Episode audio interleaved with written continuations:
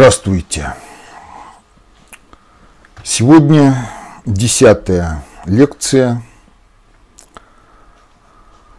цикла «Биосферно-социальная экономическая система как объект управления».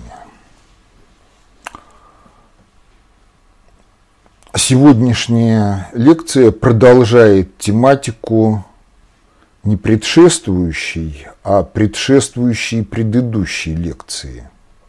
То есть не теме боя про Чемульпо, а функционированию общественных институтов в жизни общества.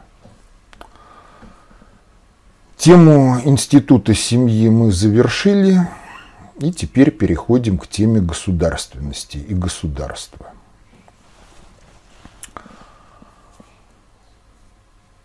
В общем, жизнь устроена таким образом, что мы живем под властью государства, живем в государстве, и характер государственного управления действительно определяет многое в качестве нашей жизни. Как личной жизни, так жизни семьи, социальных групп, городов, сел и страны в целом. Поэтому вопрос о том, как управляет государство делами общества, как устроено государство, какое устройство предпочтительнее, как государство взаимодействует с обществом, как просто множеством людей, не имеющим какой-либо внутренней организации – ну, политического характера.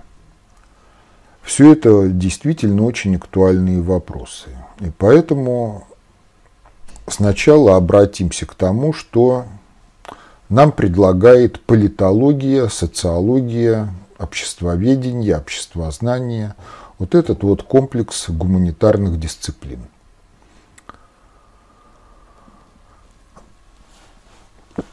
Я уже неоднократно говорил, что наша политическая культура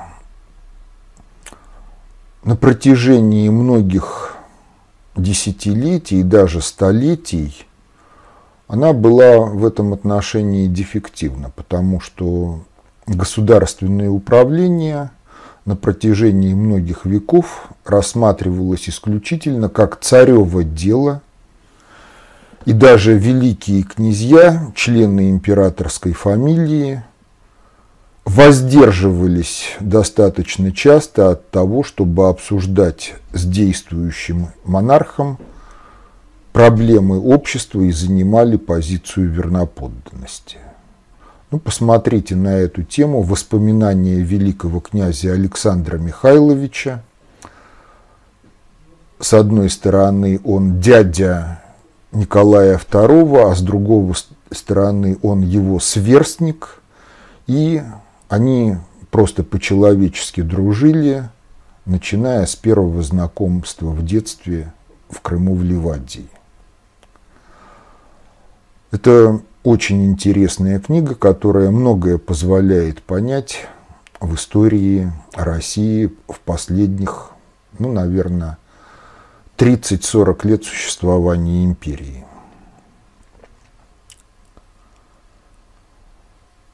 Потом формы государственной организации изменились, появилось то, что принято называть советской властью, хотя это было не одно и то же на протяжении всей советской истории, потому что советская власть периода гражданской войны это одно, советская власть периода НЭПа это другое, советская власть на основе Конституции 1936 года это еще одна разновидность советской власти, так называемая советская власть в послесталинские времена тоже неоднородная, но во всех этих ситуациях было общее то, что психодинамика общества оставалась, по сути дела, монархической.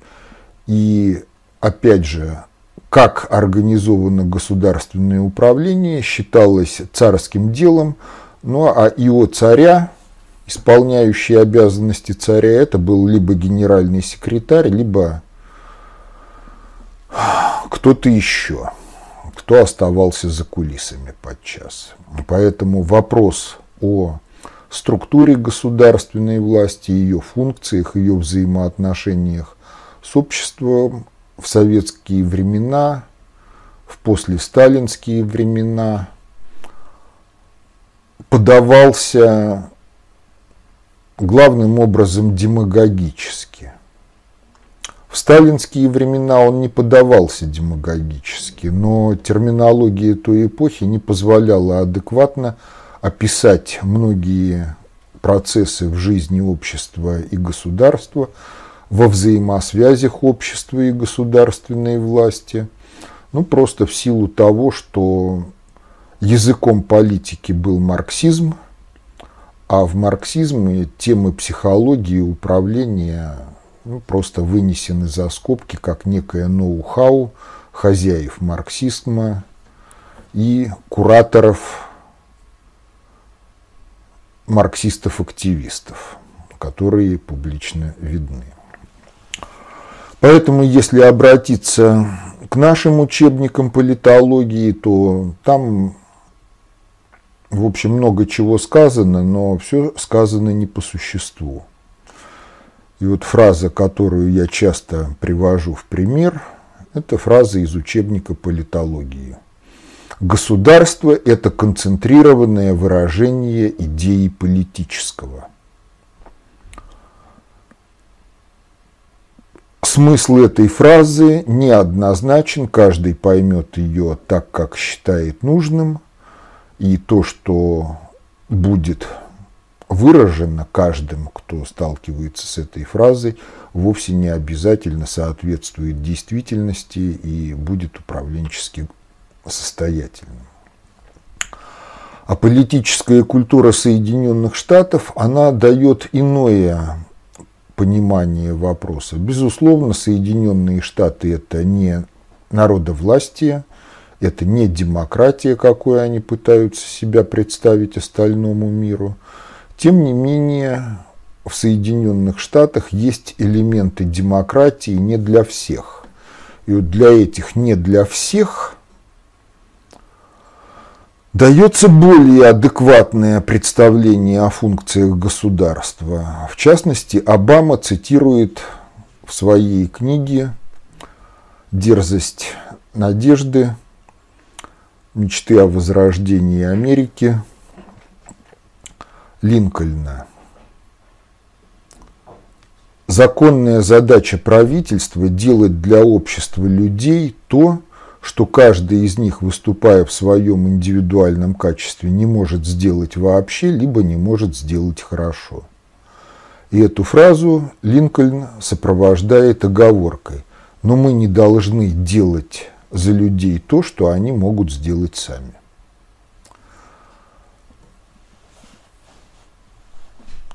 Смысл первой фразы «Законная задача правительства делать для общества то, что люди не могут делать сами». То есть это управление теми процессами, которыми люди поодиночке и на основе самоорганизации управлять не могут. Это все то, что требует профессионального управления. Профессиональное управление, в свою очередь, требует управленческих навыков, разнородных навыков, потому что социальное управление – это и управление подчиненными людьми, и управление процессами, как непосредственно, так и опосредованно через те или иные общественные институты и другие инструменты управления, которые предоставляет культура в ее исторически сложившемся виде. Это управление. И кроме того, требуется знать предметную область, в которой будут осуществляться процессы управления. И то, и другое, ну, в общем, не вырабатывается за полгода, и невозможно проголосовать за человека, назначить его путем всенародного голосования на определенную должность, после чего он будет эффективным управленцем на том основании, что он хороший парень или красивая барышня, фотогеничен, красиво говорит и понравился электорату. Понравился электорату и быть хорошим управленцем – это разные вещи. Тем не менее, в Соединенных Штатах есть определенные социальные слои, которые без смеха вряд ли могут смотреть на наш учебник в политологии, в котором написаны слова «государство – это концентрированное выражение идеи политического». Они на протяжении более чем столетия, а фактически, видимо, со времен существования Соединенных Штатов, придерживаются от тех взглядов, которые высказал Линкольн – и который процитировал Обама в своей книге. Но поскольку есть историческое развитие, то изменяется, во-первых, характер того, что люди могут сделать сами и что не могут сделать сами. То есть граница «мы не должны делать за людей то, что они могут сделать сами», она меняется с течением времени. Кроме того, спектр того, что требует профессионального государственного управления, он тоже меняется с течением времени, как в результате изменения внешнеполитической обстановки, так и в результате развития самого общества в пределах государства. Поэтому в пределах реально правящей элиты Соединенных Штатов – вот эта тематика обсуждается на достаточно демократических принципах, в том смысле, что верноподданность как вид социального идиотизма в Соединенных Штатах менее развита, чем у нас. И когда в ходе этих обсуждений люди выходят на выявление определенных проблем развития американского общества, вырабатывают решения этих проблем, то дальше возникают вопросы о продвижении этих решений в жизнь. Здесь вот действительно возникают проблемы, потому что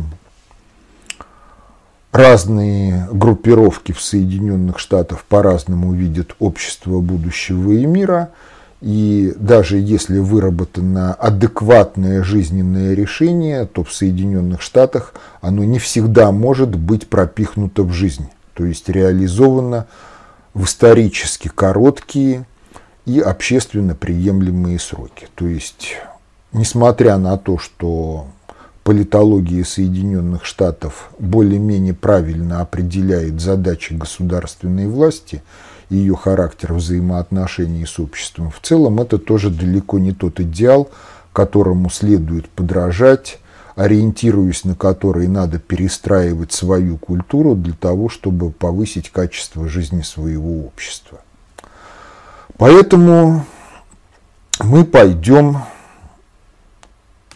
в древность и будем рассматривать проблематику государственного управления – ну, опираясь на методологию достаточно общей теории управления, соотнося с нею жизнь. Ну, а пока вот несколько определений. Государство – это политическая организация общества, обеспечивающая его единство и целостность, осуществляющая посредством государственного механизма управление делами общества, суверенную публичную власть, придающую праву общеобязательное значение, гарантирующее права, свободы граждан, законность правопорядок. Одно определение. Государство – это машина для поддержания владычества одного класса над другим, возникшая в результате общественного разделения труда, появления частной собственности и антагонистических классов. Другое определение. Еще одно определение. Государство – это основная политическая организация общества, осуществляющая охрану его экономической и социальной структуры на определенной государственной территории.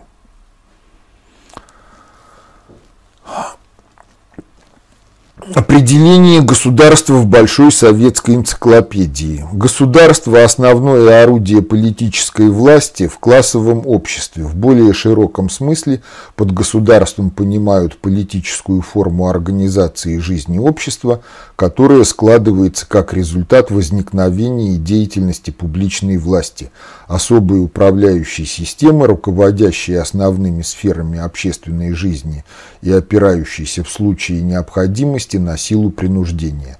Поскольку государство строится по территориальному признаку, этот термин иногда неточно употребляют как синоним понятия «страна».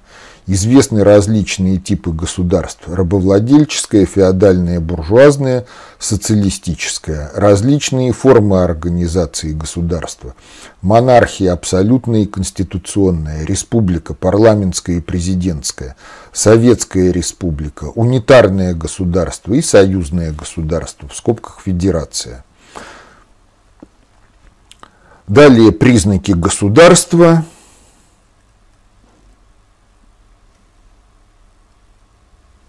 наличие особой системы органов и учреждений, образующих в совокупности механизм государства. Второе – наличие права, то есть обязательных правил поведения, устанавливаемых и санкционируемых государством. Ну и третье – территория.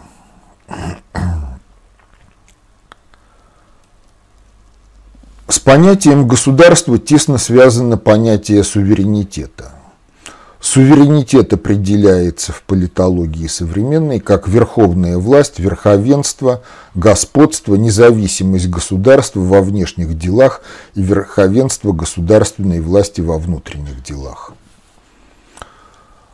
Далее Большая советская энциклопедия определяет термин «государственность». Что значимо? Термин имеет два значения. Во-первых, он употребляется как синоним государства вообще. Второе. Он употребляется для обозначения системы механизма диктатуры определенного класса или политической организации общества. В этом смысле термин «государство» употребляется в программе КПСС. Ну, дальше встает вопрос о том, что если термин был потреблен правильно, то почему КПСС утратила власть, если опиралась на действительно самую передовую науку?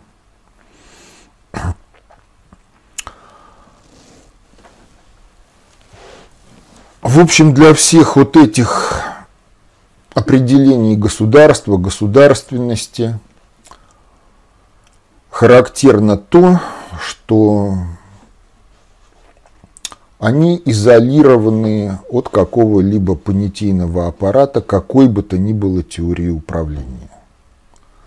Поэтому все, что касается формальной стороны дела, да, в общем, правильно. Есть территория, есть некая политическая организация общества на этой территории. Да, это некоторым образом работает. Ну а дальше возникают вопросы, а какое государство эффективнее, как монархия, республика, какие монархии, какие республики? И вообще, что происходит именно в сфере управления в каждом из типов государств, как осуществляется управление, какие пороки управления характерны для тех или иных типов государств как взаимодействует государство с обществом, все это остается за пределами таких вот определений, и понимание всей этой терминологии носит субъективный характер и обусловлено тем, какие представления об управлении вообще и управлении социально-экономическими системами свойственны тем, кто дает эти определения и теми, кто с ними сталкивается. Потому что если представление об управлении на уровне близком к нулю, то это все пустые слова. Если есть определенный управленческий опыт, то за этими словами будут стоять и определенные процессы, способность к определенным действиям. Но это всегда настолько субъективно, что плохо тиражируется и не порождает развития политической субкультуры общества. Поэтому обратимся к другим вещам.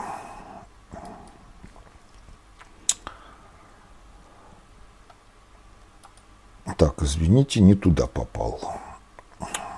Значит, коли речь зашла об управлении, то все начинается с воспоминаний о полной функции управления.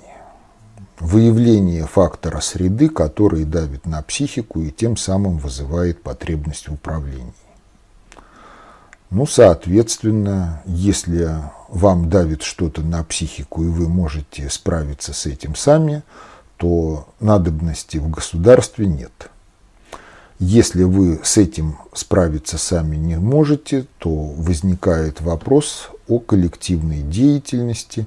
Если коллективная деятельность определенного характера востребована на протяжении более-менее длительного времени, охватывающая срок активной жизни поколений, то в этом случае возникает потребность в осуществлении профессионализма. Дальше встает вопрос о протяженности, о размерах сферы управления. Если сфера управления такова, что может вместиться в сферу личностного общения людей – по своему характеру она достаточно неизменна для того, чтобы управление протекало на основе личной памяти и устных распоряжений, и само собой разумения, то тоже нету надобности в государстве. А вот если сфера управления велика и не вмещается в пределы, где управление может осуществляться на основе личностного общения – на основе памяти людей, то тогда возникает потребность в государстве. Причем обратите внимание, что потребность в государстве именно вот в таком качестве не обусловлена наличием в обществе классов, она обусловлена просто тем обстоятельством, что сфера управления необходимого общества управления не вмещается в те пределы, которые обеспечивает управление на основе личного общения, личной памяти, личного опыта людей. И тогда возникает потребность в документировании управления, поскольку на основе документации возможен доступ разных людей к одной и той же информации в разное время, в том числе и в тех случаях, когда первичные носители определенной информации уже ушли из жизни, но их мнение выражено в тех или иных текстах по тем или иным вопросам, и эти тексты содержат описание тех или иных проблем жизни общества.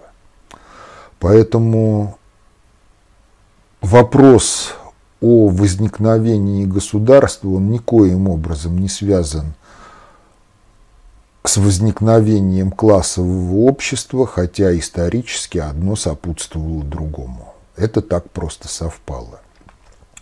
И поэтому утверждение марксизма о том, что государство перестанет существовать с построением бесклассового общества, с построением коммунизма, оно не может быть состоятельным в силу того, что потребности и возможности их удовлетворения управленческие потребности и возможности удовлетворения общественных управленческих потребностей обусловлены в жизни совсем другими факторами, а не наличием или отсутствием классовой структуры.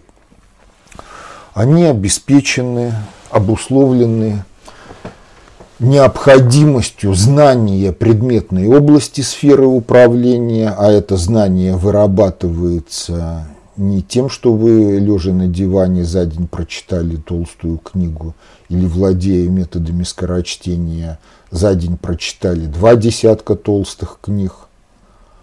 Оно вырабатывается участием в жизни общества, освоением определенной практики, практической деятельности.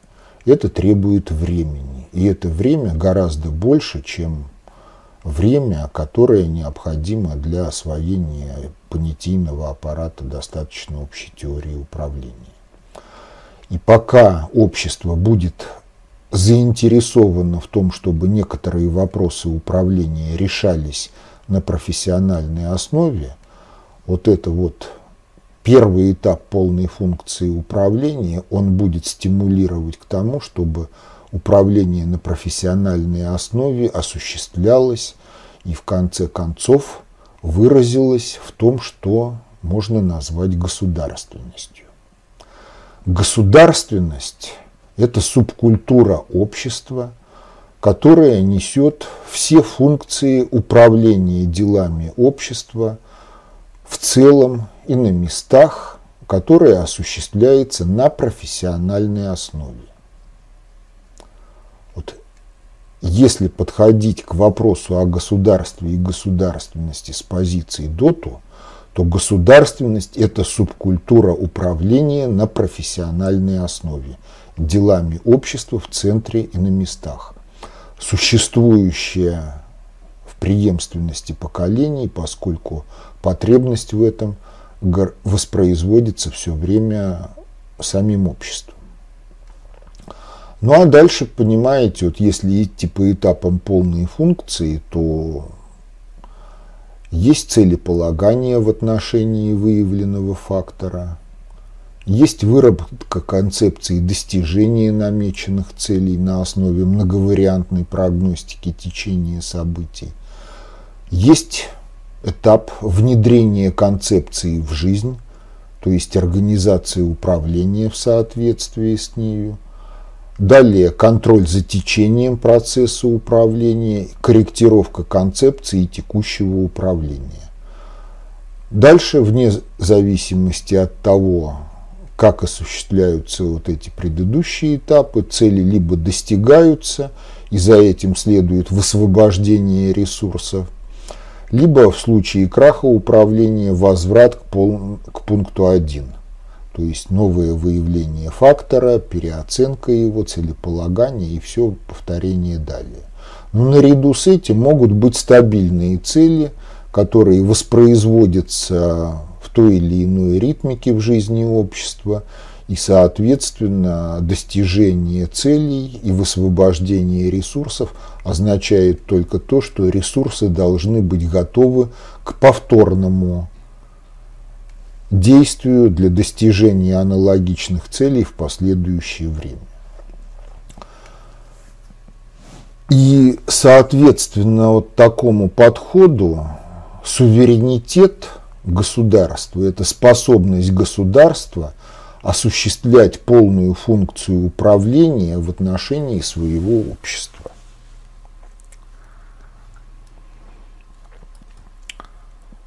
Вот теперь посмотрим на следующий рисунок.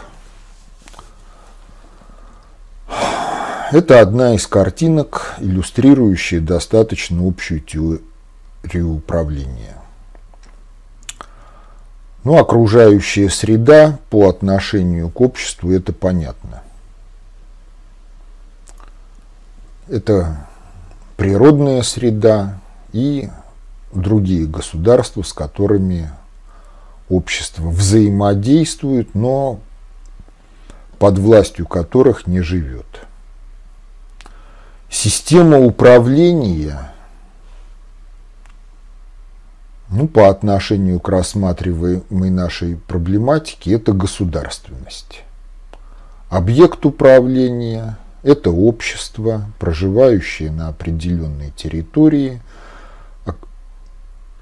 и процессы, протекающие в пределах юрисдикции этой государственности то есть в пределах территории, акватории, воздушного пространства, недр, то, что подвластно этой государственности. И таким образом получается, что государство, если смотреть на него с позиции достаточно общей теории управления, это государственность в ранее определенном смысле – и общество, находящееся под властью этой государственности, воспроизводящее эту государственность некоторым образом, живущее на определенной территории и действующее в пределах определенных акваторий,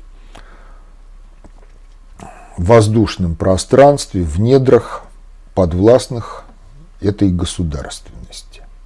То есть государственность и государство – с позиции достаточно общей теории управления это не синонимы. Ну вот общество и процессы, которые протекают в пределах юрисдикции государства, это объект управления. Объект управления взаимодействует со средой. Средой является, как я уже сказал, природная среда в пределах юрисдикции государства, а также внешнеполитическое окружение. Прямые связи, понятно, это управляющее воздействие, которое оказывается и на объект управления, и на окружающую среду. Ну, то есть в отношении окружающей среды тоже протекает некоторое управление, но опосредованное. И окружающая среда от объекта управления отличается тем, что в отношении окружающей среды, в общем-то, нету особых целей. Она воспринимается как данность, с которой взаимодействует замкнутая система и обратные связи, на основе которых строится само управление системой управления. Дальше были схемы управления, программная, в которой обратные связи отсутствуют, программно-адаптивная, действуют и прямые и обратные связи, но алгоритмика, на основе которой вырабатываются управляющие воздействия, неизменна, и предиктор-корректор, в которой управление строится на основе прогноза, и в случае наличия развитого интеллекта в системе управления изменяется и алгоритмика выработки управленческих решений. Поэтому, когда мы говорим о государственности, о государстве, мы должны соотносить вот те определения, которые были, вот с этой картинкой. Либо мы вообще должны о тех определениях забыть и, исходя вот из терминологии ДОТу, матрицы постановки и решения управленческих задач, которые предлагает ДОТу, соотносить государственное устройство с этой картинкой, с функциями управления, с полной функцией управления. И тогда мы сможем увидеть, какие этапы полной функции управления выпадают, где профессионализм отсутствует, где отсутствует научно-методологическое обеспечение решения тех или иных управленческих задач. И, соответственно, соотнося полную функцию управления с вот этой картинкой и то и другое соотнося с жизнью, мы можем говорить о соответствии государственности обществу как объекту управления, об эффективности построенной архитектуры государственной власти, о соответствии ее полным функции, либо несоответствии в тех или иных этапах. Ну а если мы безграмотны, понятийным аппаратом доту не владеем, то в пределе остается только демагогия в стиле государства. Это концентрированное выражение идеи политического, и это определение демагогическое, оно не может быть никоим образом применено к жизни, приемлемым для всех людей обществом, поскольку ну, у каждого свое понимание и свое недопонимание в условиях полной исторической безграмотности, полной управленческой безграмотности. Вот теперь посмотрим на картинку. Это герб Древнего Египта.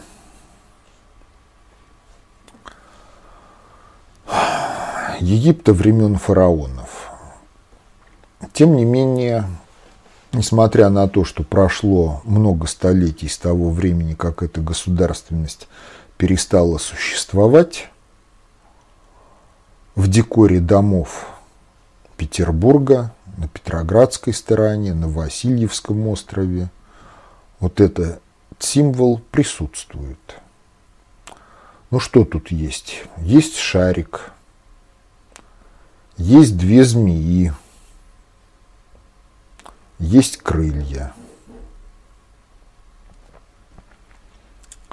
Ну, всякая символика что-то обозначает, обозначает иносказательно.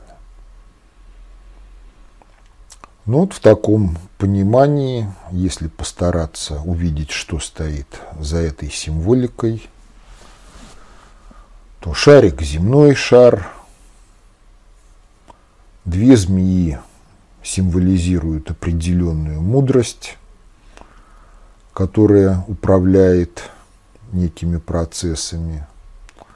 Ну и два крыла несут всю вот эту вот систему куда-то вдаль, в историческую даль. Правомерно такое прочтение герба или нет? Вот давайте посмотрим.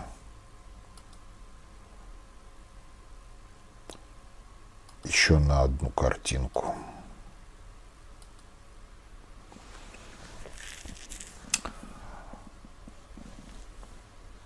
Вот если обратиться к тому, что сообщают историки о Египте, то получается так вот.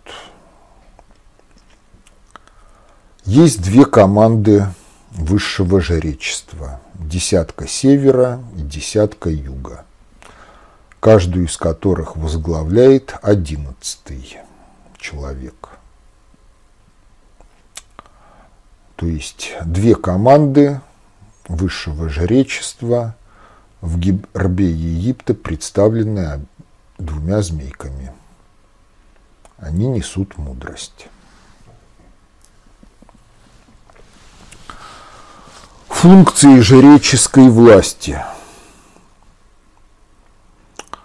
Выявление проблем в жизни общества, прогностика, выработка решений.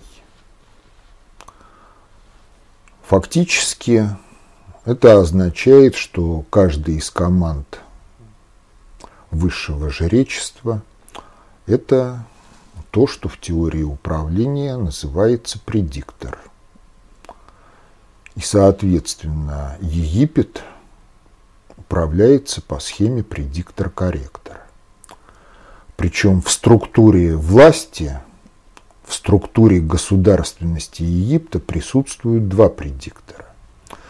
И такой порядок сохранялся на протяжении длительного времени потому что письменная история Египта, она больше, чем история России после крещения, если соотноситься ну, с ныне действующей версией истории, согласно которой крещение Руси было несколько более тысячи лет тому назад. Почему предикторов два? Ну, понятно, что два работающих независимо предиктора – это более надежно, чем когда работает один. Потому что один может ошибиться, а если ошибается первый, то второй вряд ли повторит те ошибки, которые повторяет первый. То есть совпадение ошибок может быть только результатом каких-то системных сбоев, системных ошибок в организации деятельности первого и второго предиктора. А так, если ошибся один, то второй, скорее всего, в этих вопросах не ошибся. Если ошибся второй, то первый в этих вопросах тоже, скорее всего, не ошибся. И, соответственно, вот такая схема, в которой присутствуют два предиктора, она предполагает, что расхождение во мнениях между ними неизбежны.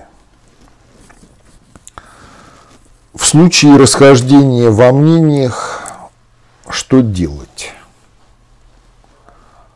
Ну вот в нашей цивилизации во времена последующие основной принцип такой, что расхождение во мнениях в машинах голосования устраняется тем, что предпочтение отдается одному какому-то мнению по принципу большинства голосов. Чтобы обеспечить это большинство голосов, требуется, чтобы количество участников было нечетным, и, соответственно, превосходство в один голос отдает решение, это принятие решения, отдающее предпочтение тому или иному мнению. Ну а где гарантия, что большинство не ошибется? Таких гарантий нету. Большинство может ошибаться, и проголосовать за ошибочное мнение по тому или иному вопросу.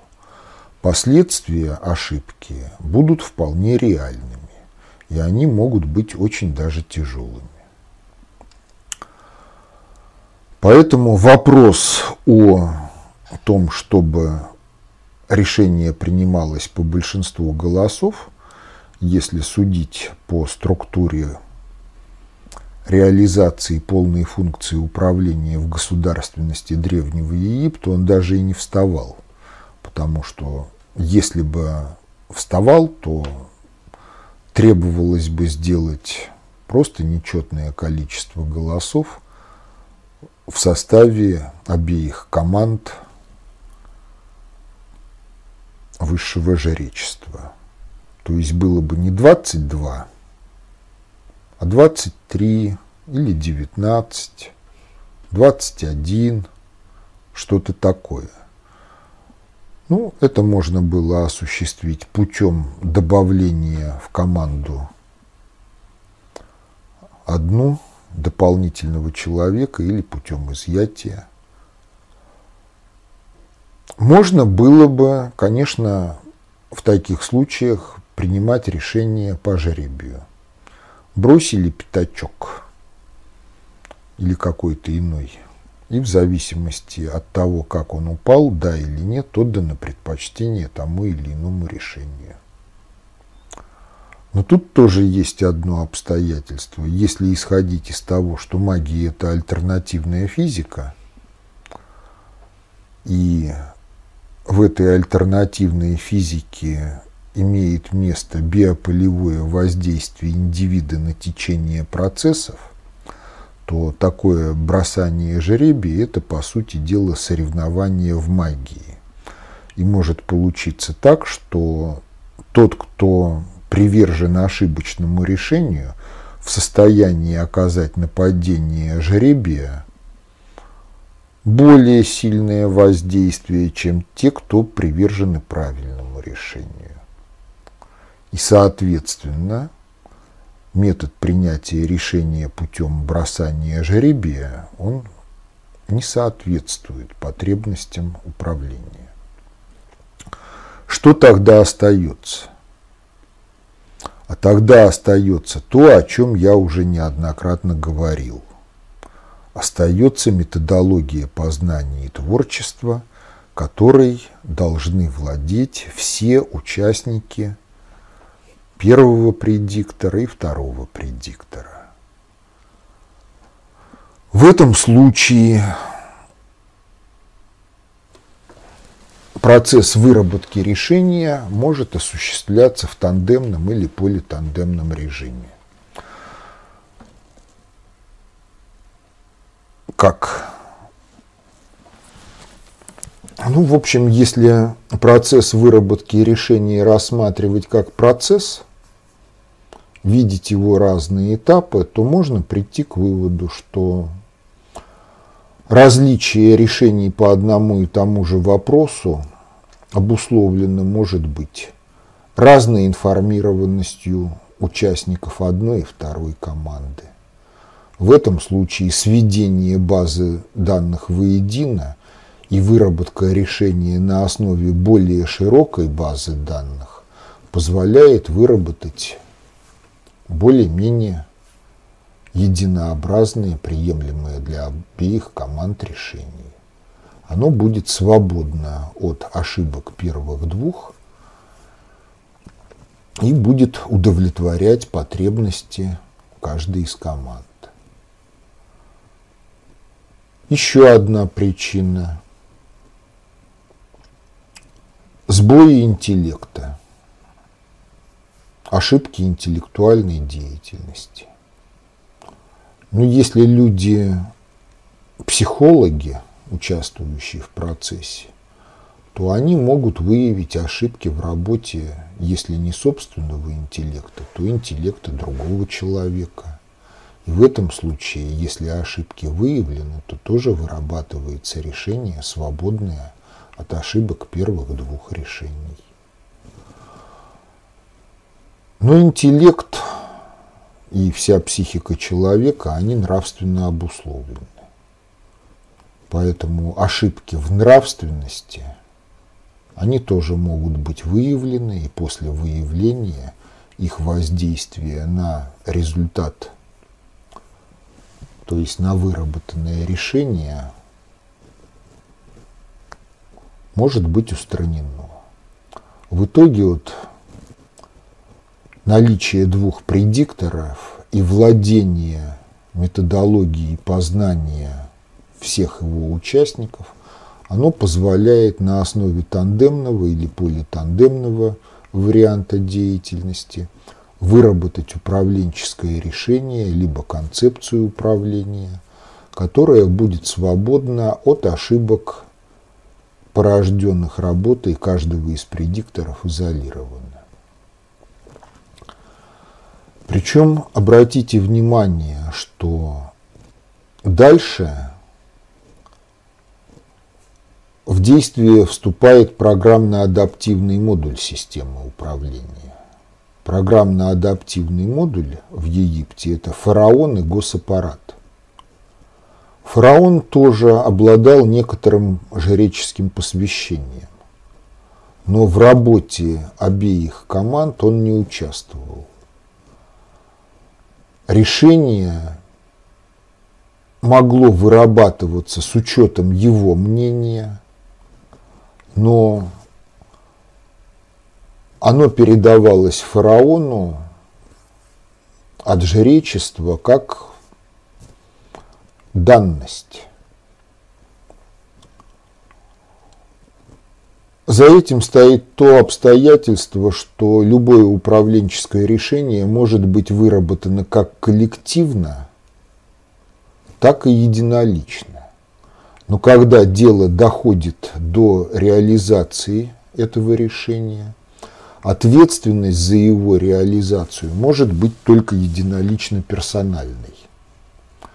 И вот поэтому фараон один – и он несет единоличную персональную ответственность за реализацию этого решения перед высшим жречеством. под фараоном государственный аппарат, который так или иначе осуществляет управление в соответствии с той концепцией, которую предложило жречество и выдало фараону в готовом к употреблению виде. Под государственным аппаратом Египет, ну и контуры прямых и обратных связей пронизывают всю эту систему. И в общем получается так, что если соотноситься с полной функцией управления, со схемами управления, то государственность Египта времен фараонов обеспечивала управление по полной функции на основе схемы предиктор-корректор. То есть это была вполне функциональная государственность, и ее суверенитет ограничивался только тем, насколько жреческая власть понимала объективные закономерности, которым подчинена жизнь людей и общества, и насколько учитывала эти объективные закономерности в своей управленческой практике. Потому что подняться над объективными закономерностями, которым подчинена жизнь людей, ну, ни одно управление не может. Ну, а среди объективных закономерностей религиозно-ноосферные закономерности, нравственно-этические по своему характеру, которые регулирует взаимоотношения обладателей разума вообще и в частности взаимоотношения каждого из людей, каждого из обществ с Богом, Творцом и Вседержителем. Ну вот, Египет управлялся так –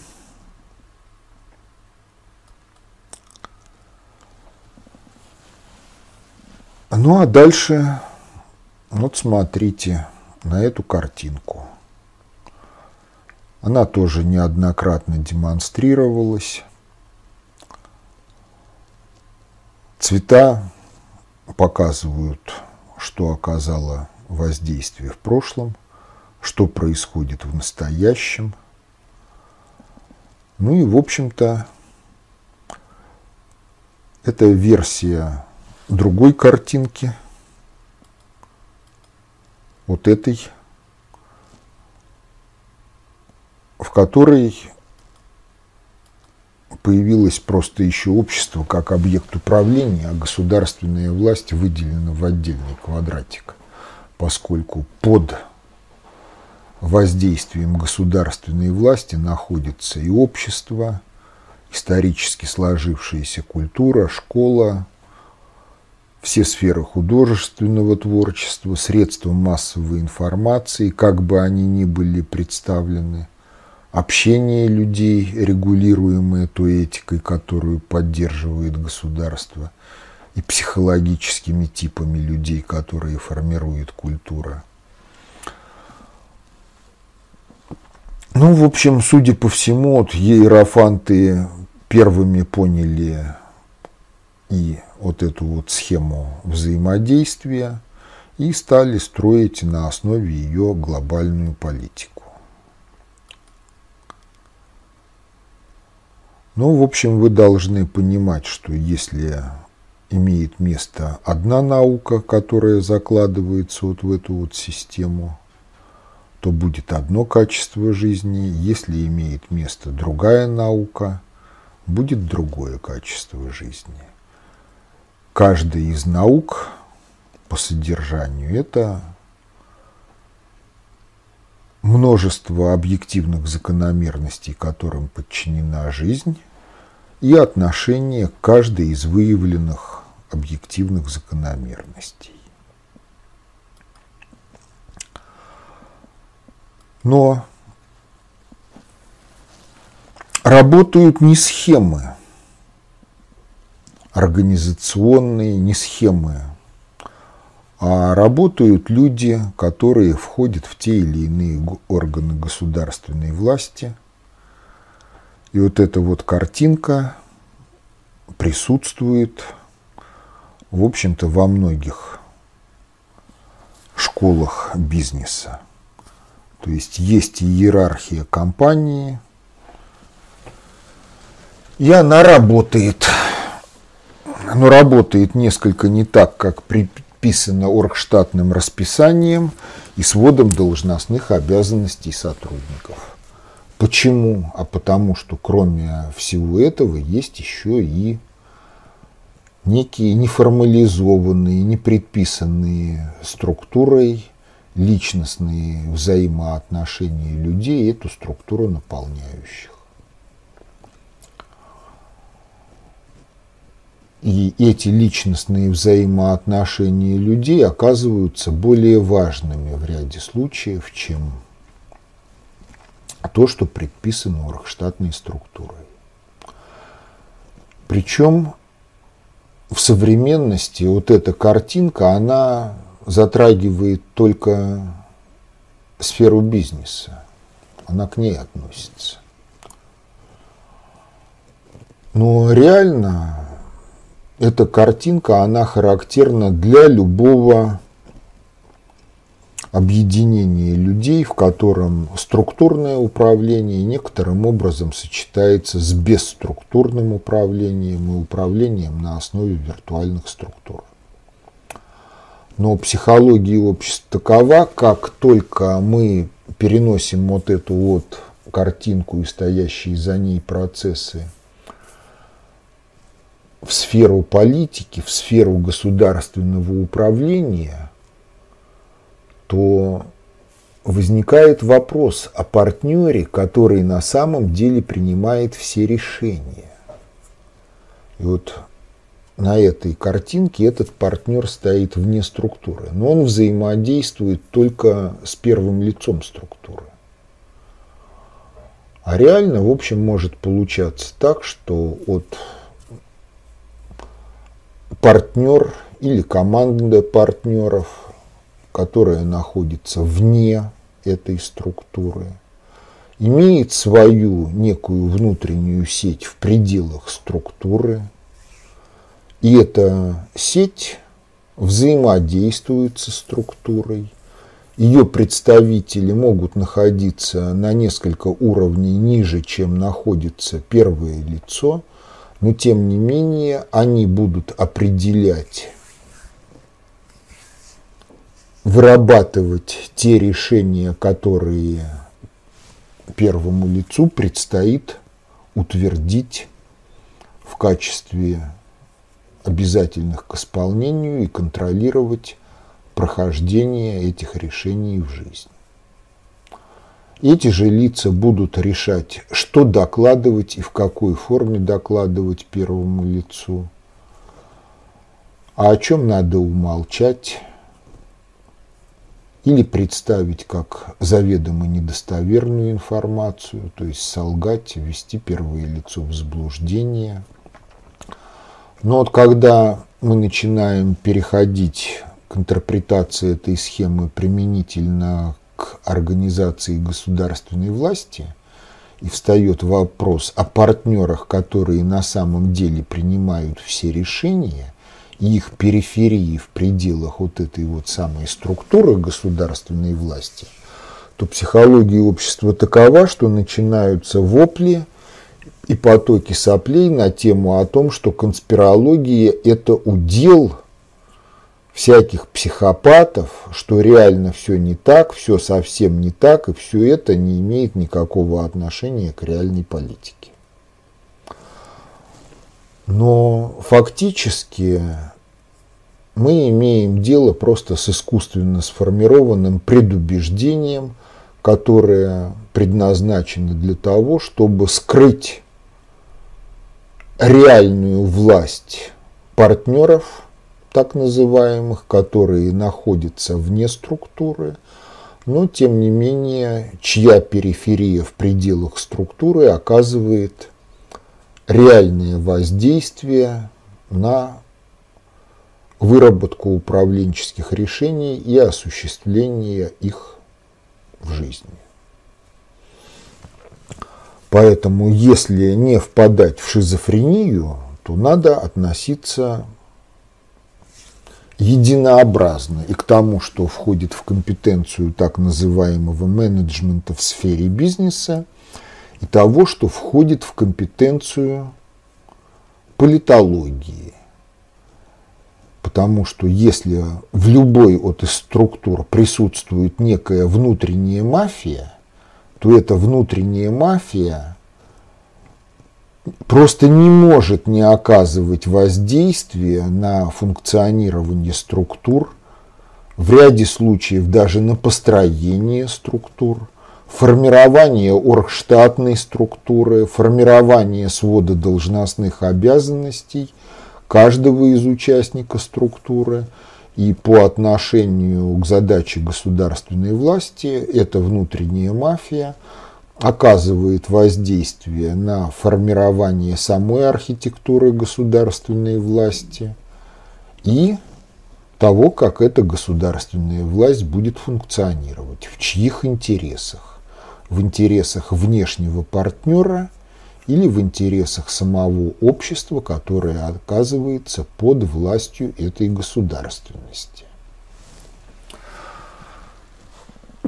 Но без достаточно общей теории управления, понятия о структурном и бесструктурном способах управления, понятия об управлении на основе виртуальных структур, говорить об этом по существу не приходится.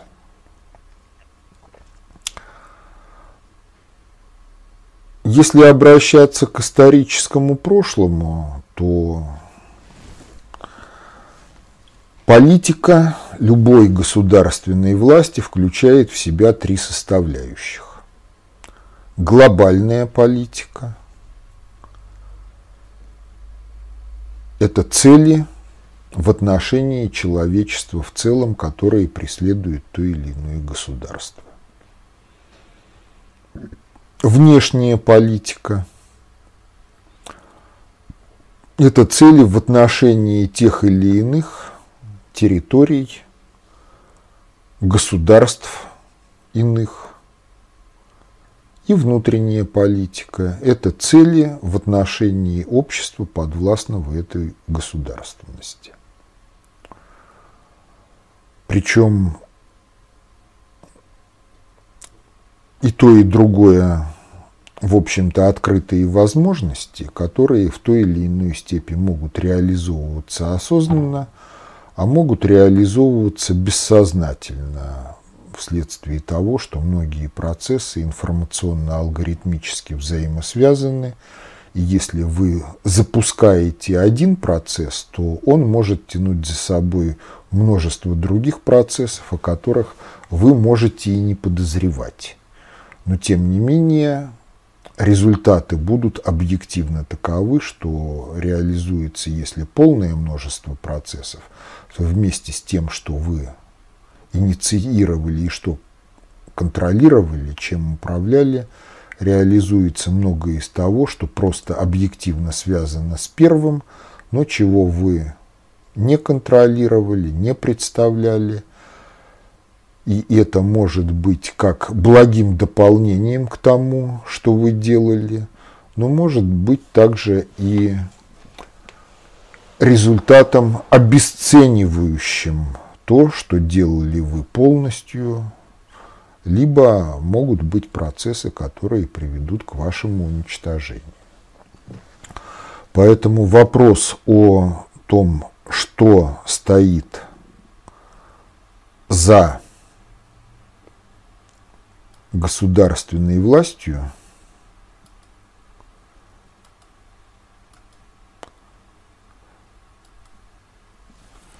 вот за этой вот картинкой, как реализуется полная функция управления, ну, это тема особая.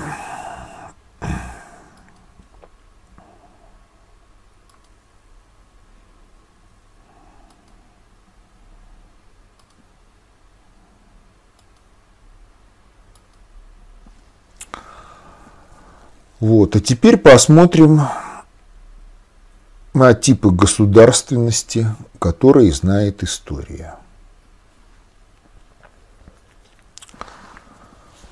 Но такого со времен Египта, в общем-то, нигде не было. Что было? Были абсолютные монархии, так называемые. Фараон, царь, король, султан, который сам решает, что и как делать, и государственный аппарат, от которого требуется одно – верноподданность. Деятельность в режиме слушаем, то есть понимаем, и повинуемся тому, что сказал фараон, царь, король, султан.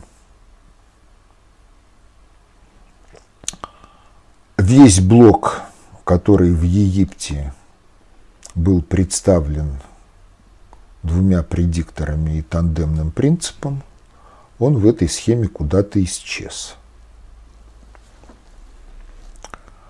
Но здесь возникает два вопроса. А он в принципе исчез из жизни, либо он просто не отображен в структурах государственной власти – Если исходить из того, что есть некие взаимосвязи, неформализованные, то получается так, что вот эта вот система неформализованных взаимосвязей, она реально может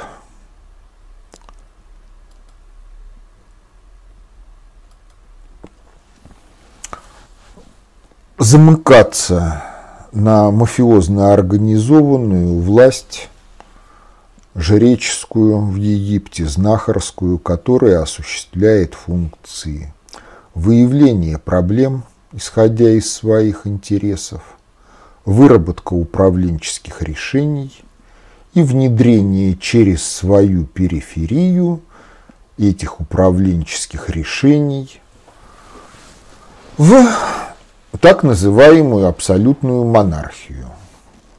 То есть абсолютная власть царя, короля, фараона, султана – это иллюзия, поскольку он действует в меру своего понимания, а его мера понимания сформирована предшествующей образованием, его воспитанием, и если есть мафия, которая проникает внутрь государственной власти, подчиненная вот этой знахарской власти, то она позаботится о том, чтобы глава государства был, с одной стороны, авторитетен, так или иначе, в глазах подданных, а с другой стороны, чтобы уровень его миропонимания – позволял манипулировать им так, как он, эта мафия посчитает нужным.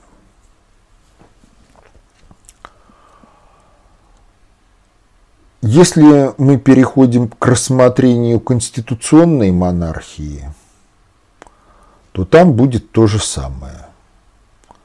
Только отличие будет в том, что глава государства, царь, не только ограничен в своем самодержавии и самовластии его миропониманием, но кроме этого есть законодательство, конституция, в которой прописаны его права и обязанности, за которые он выходить не должен. Соответственно, есть некий орган, отчасти совещательный, отчасти законодательный, через который проводятся те или иные управленческие решения. Опять же, кем? Ну вот если соотноситься с картинкой иерархия компании, то решение проводится посредством периферии мафии, которая остается за кулисами политики.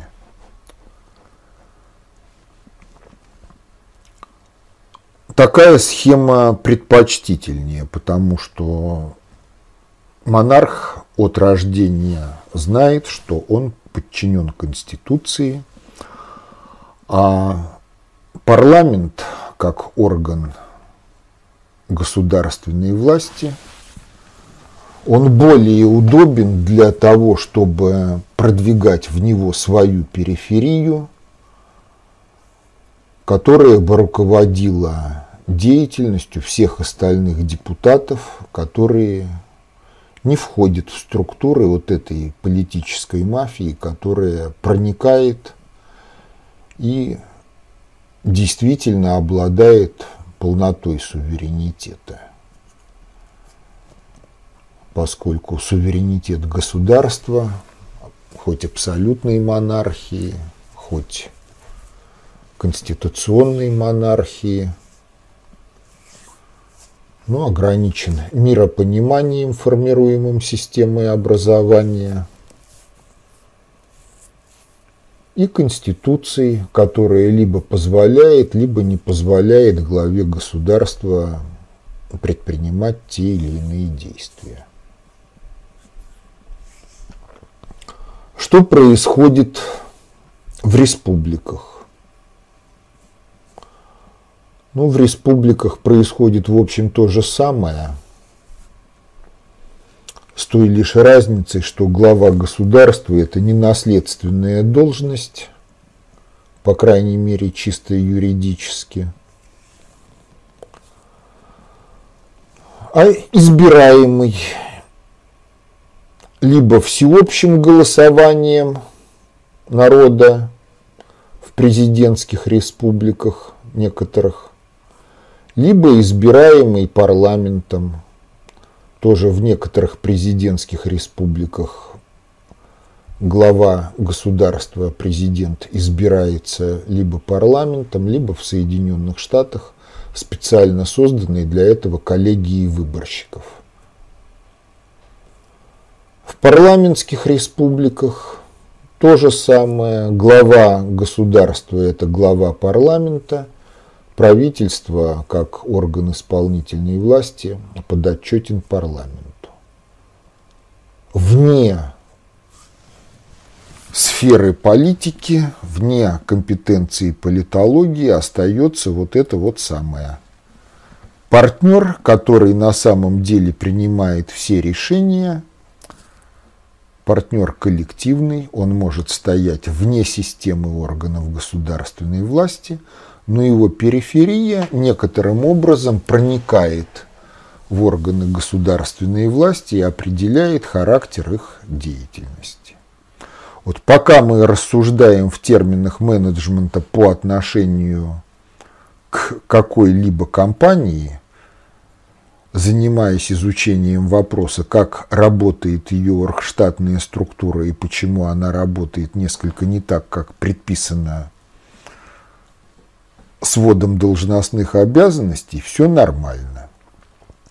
Как только мы переходим к рассмотрению органов государственной власти и говорим о том, что неизбежно во всех парламентских республиках, во всех монархиях абсолютных, неабсолютных, во всех президентских республиках есть фактор политической мафии, которая пронизывает все органы государственной власти и которая реально управляет их деятельностью, управляет несколько не так, как предписано сводом должностных обязанностей, и что именно она, а не электорат, контролирует деятельность государственной власти, начинаются истерики на тему о том, что это бредни конспирологов – это никак не подтверждается, подтверждается. Подтверждается всей политической практикой, в которой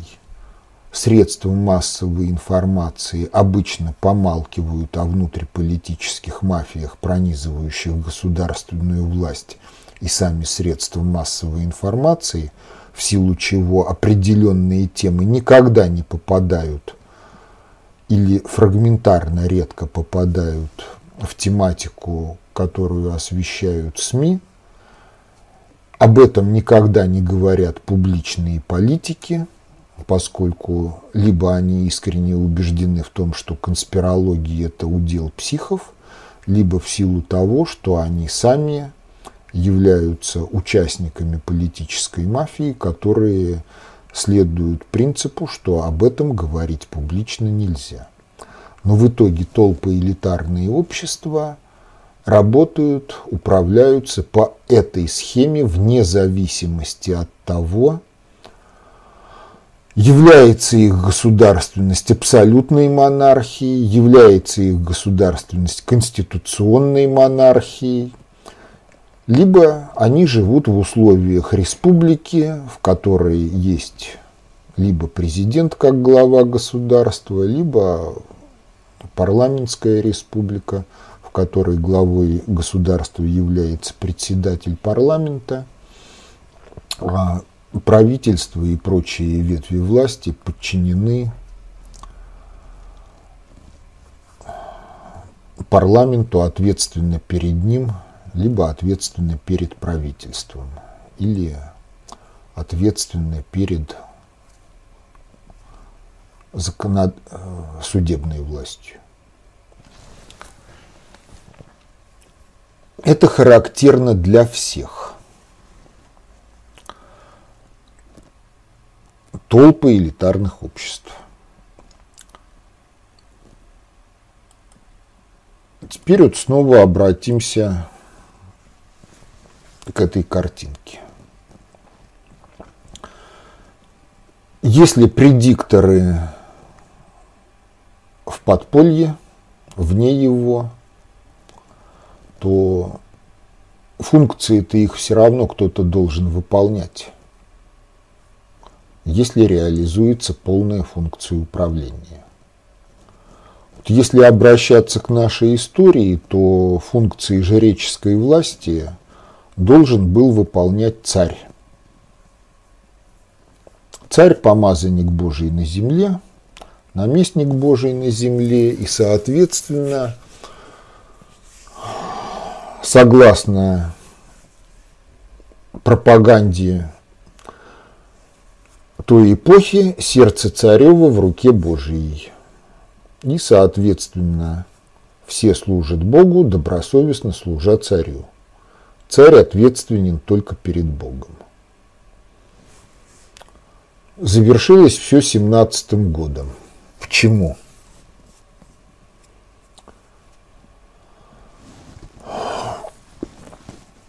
Ну, по всей видимости, потому что императоры в преемственности поколений систематически пароли от себятину, которая не имела никакого отношения к промыслу Божьему.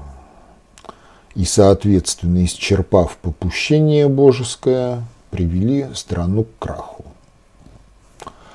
Если спуститься на уровень ниже, то получается так, что причина краха империи – это не в профессионализм царя и ближайшего окружения в осуществлении того, что относится к компетенции жреческой власти, то есть выявление проблем общества, целеполагание в отношении их решения, формирование концепции управления, внедрение концепции управления в жизнь и текущее управление в соответствии с концепцией.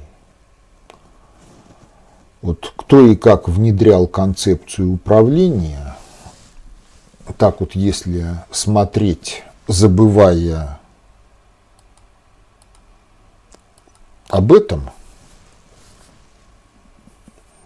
непонятно. Ну а если соотноситься с вот этим рисунком и соотноситься с полной функцией управления, то понятно, что первые этапы полной функции управления осуществлялись не в России, а в Россию они внедрялись через некую политическую мафию, о которой учебники истории и не пишут, но которая реально являлась масонством общезападным. И воздействие именно общезападного масонства на историю Россию, оно прослеживается, ну, по крайней мере, со времен сразу после Ивана Грозного, потому что среди всего прочего, что сообщают истории о смутном времени, в общем, в 80-е или в начале 90-х в нашем современнике была публикация, которая уведомляла о том, что один из проектов Бориса Годунова – строительство храма Соломона в Кремле. Были собраны материалы, денежки, но смутное время не позволило реализовать проект. Причем, по большому счету, если так говорить, то к самому Соломону, как государственному деятелю и историческому лицу определенной эпохи, а особых претензий быть не может. Он дитя своей эпохи, дитя своего народа. Если посмотреть премудрость Соломона в Библии, то, в общем-то, все правильно. Но вот ближайшие ученики, преемники и соратники ну, это первые извратители того, чему он учил. И, соответственно, все остальное – это тоже далеко не то, что должно быть. Тем не менее, Российскую империю, которую сначала они же сами создавали, а потом рулили ей, краху они привели – поскольку полная функция управления в Российской империи не осуществлялась. И профессионализма царей, как верховных властителей, не хватило для того, чтобы обеспечить развитие страны и избежать катастрофы культуры.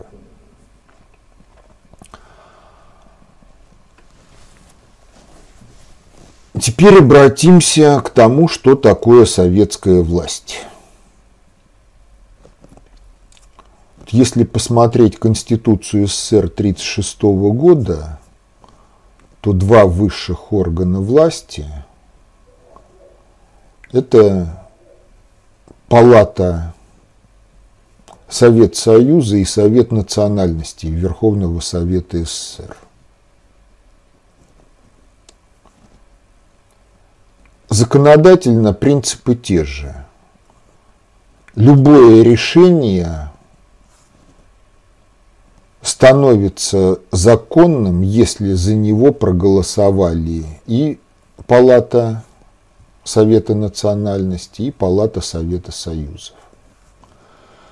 Если Совет национальности и Совет Союза разошлись во мнениях по какому-то вопросу, то должна быть собрана согласительная комиссия, которая должна выявить причины расхождения и выработать новые решения. Если за новое решение проголосовали обе палаты, то оно переходит в модуль программно-адаптивного модуля исполнительной власти, и Совет министров СССР работает на проведение в жизнь принятого решения. Если решение выработанные согласительные комиссии все-таки неприемлемо для одной из палат, то после этого Верховный Совет СССР распускается и организуются новые выборы депутатов Верховного Совета.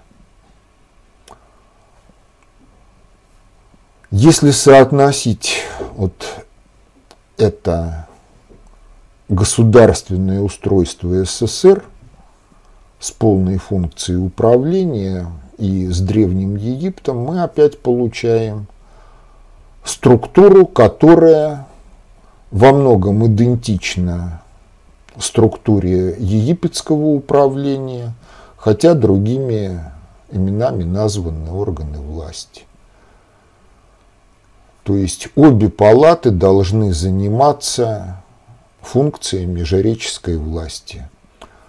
Выявлять проблемы, вырабатывать пути и средства их решения,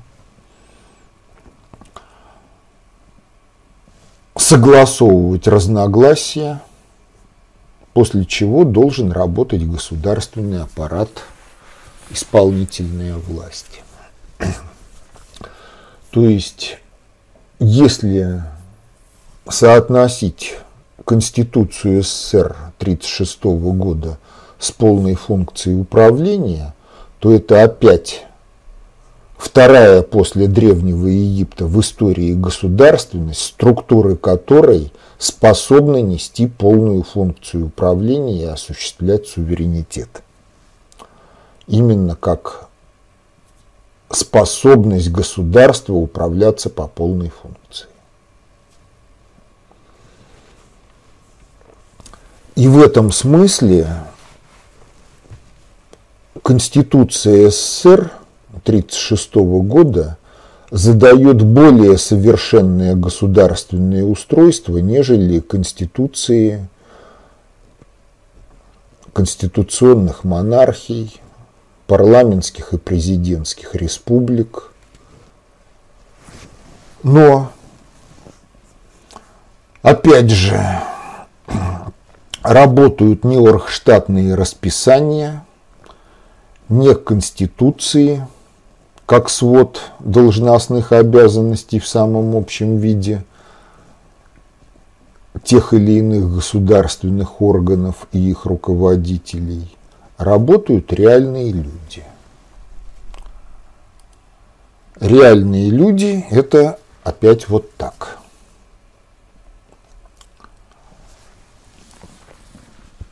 Реальные люди, оказавшись в органах государственной власти, должны соответствовать тем функциям, которые на них возлагает пребывание в этих органах государственной власти.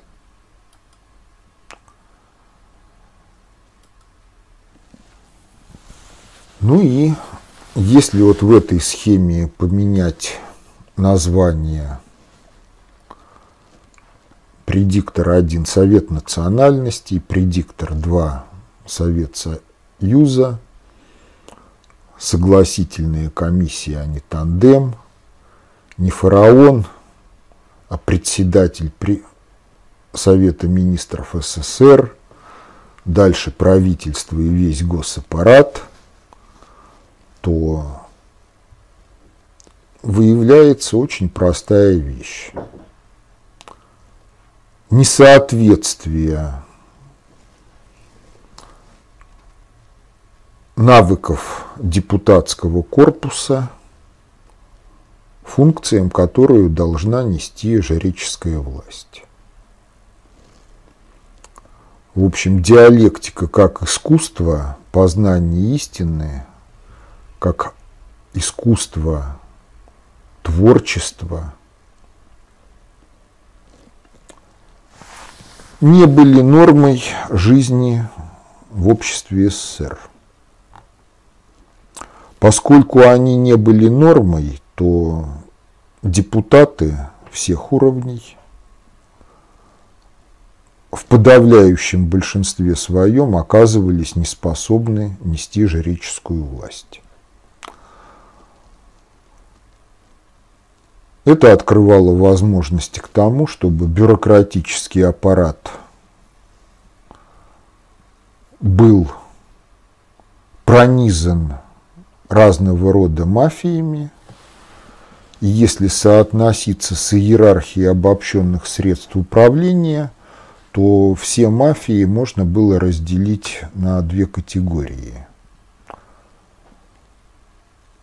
Первая категория – это мафии, чьи интересы не поднимаются выше четвертого уровня в иерархии обобщенных средств управления. То есть четвертый уровень – это богатство, денежки, безыдейный, а они же, ну, в общем, силовики. Сила есть, мы всех построим. Вот круг интересов. Идейность, идеологию на этих уровнях воспринимают как демагогию, которая предназначена для того, чтобы дурачить толпу. Вторая категория мафии – это мафии, которые контролируют второй и третий приоритет обобщенных средств управления.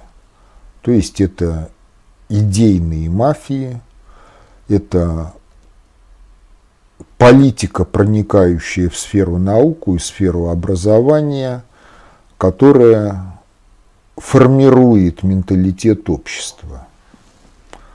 То есть так, те мафии, которые контролируют вот этот вот процесс.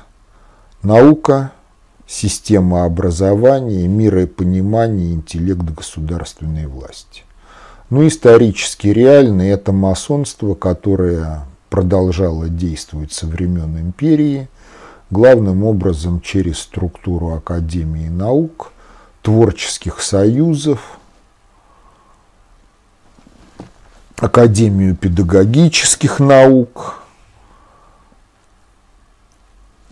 Ну и поскольку первый приоритет обобщенных средств управления, то есть гносеологическая культура, были не в их компетенции, а общество не владело эффективной гносеологической культурой, то советская власть не смогла состояться как устойчивое явление. Хотя действительно Конституция СССР 1936 года является наиболее демократической, и государственная организация, предусмотренная ею, она способна нести полную функцию управления. При одном условии, что знания и навыки, необходимые для осуществление полной функции управления в отношении общества, обществу известны и через систему образования и средства массовой информации доступны для освоения всеми. В этом случае в обществе неизбежно формируется то, что называется соборность. Соборность – это когда каждый действует так, как хочет, а хочет он по совести, в результате чего его свободные действия не нарушают свободных действий других членов общества, а дополняют их. Фактически соборность в терминах толпы элитарной культуры – это тоже мафия – только мафия, которая охватывает все шесть уровней иерархии обобщенных средств управления. Начиная от методологии познания и творчества и кончая силовыми средствами воздействия на тех оппонентов, которые не хотят жить по условиям соборности и являются приверженцами того или иного толпы элитаризма. То есть добро, если соотноситься с понятием соборности, должно быть не только с кулаками, мощными кулаками, оно должно быть еще и умным. Это первый приоритет. И компетентным. Это второй и третий приоритет тогда оно в состоянии организовать четвертый, пятый и шестой приоритеты обобщенных средств управления так, как нужно. Поэтому проблемы России проблемы всего человечества – это не борьба с так называемым жидомасонским заговором, о котором по существу борцы с ним не имеют никакого представления адекватного в силу управленческой безграмотности и порабощенности идеологиями, подсунутыми им хозяевами этого самого заговора. А это построение соборности, в которой личностная культура познания и творчества эффективна у всех взрослых граждан, в силу чего они могут определиться в том, что им интересно, работать в органах государственной власти, либо действовать в каких-то иных сферах деятельности, в науке, в промышленности, в сельском хозяйстве, в сфере искусств, в воспитании детей. Это не принципиальный в этом случае вопрос, если общество однородно в нравственно-этическом отношении, и если методология познания и творчества доступна для освоения всем и каждому. Ну а дальше возникает вопрос о том, какое государственное устройство в этом случае необходимо. Ну, в этом случае необходимо то, что называлось советской властью, но основой чего является не та или иная конституция или вариации конституции 1936 года, а основой чего является психодинамика общества – выражающие определенную организацию личностной психики всех, то есть человечный тип строя психики – это норма с начала юности и до конца дней. Это творческий потенциал, который реализуется в жизни произвольно под властью диктатуры совести, благодаря тому, что система образования – воспитание в семье, обеспечивают освоение познавательно-творческого потенциала и выработку эффективной личностной познавательно-творческой культуры. Ну а если говорить о нынешних государствах, хоть российском государстве, хоть зарубежных государствах, ни одно из них структурно не оформлено так, чтобы нести полную функцию управления. И в силу этого обстоятельства ни одно из них не обладает суверенитетом. Более того, в силу толпы элитарного характера культур нынешних обществ, все эти государства в той или иной форме антинародны, поскольку препятствуют личностному развитию, а препятствуя личностному развитию подрастающих поколений, тем самым они препятствуют общественному развитию.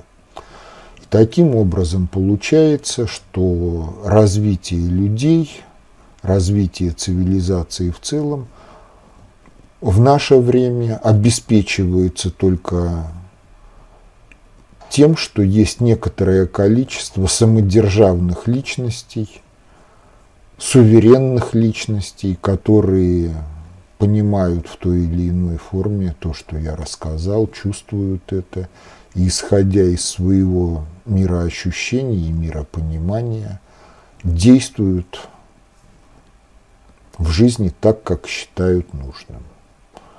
Рано или поздно эти действия, так как считаю нужным, они приводят к тому, что человек осознает то, что жить надо по совести – когда он это осознает, то он так или иначе вливается в соборность и способствует дальнейшему распространению соборности в обществе. Как в своем обществе, так и за пределами своего культурно-своеобразного общества. То есть он вносит вклад в глобальную политику и преображение всей Земли. Вот. На этом все на сегодня. До свидания. Всего доброго.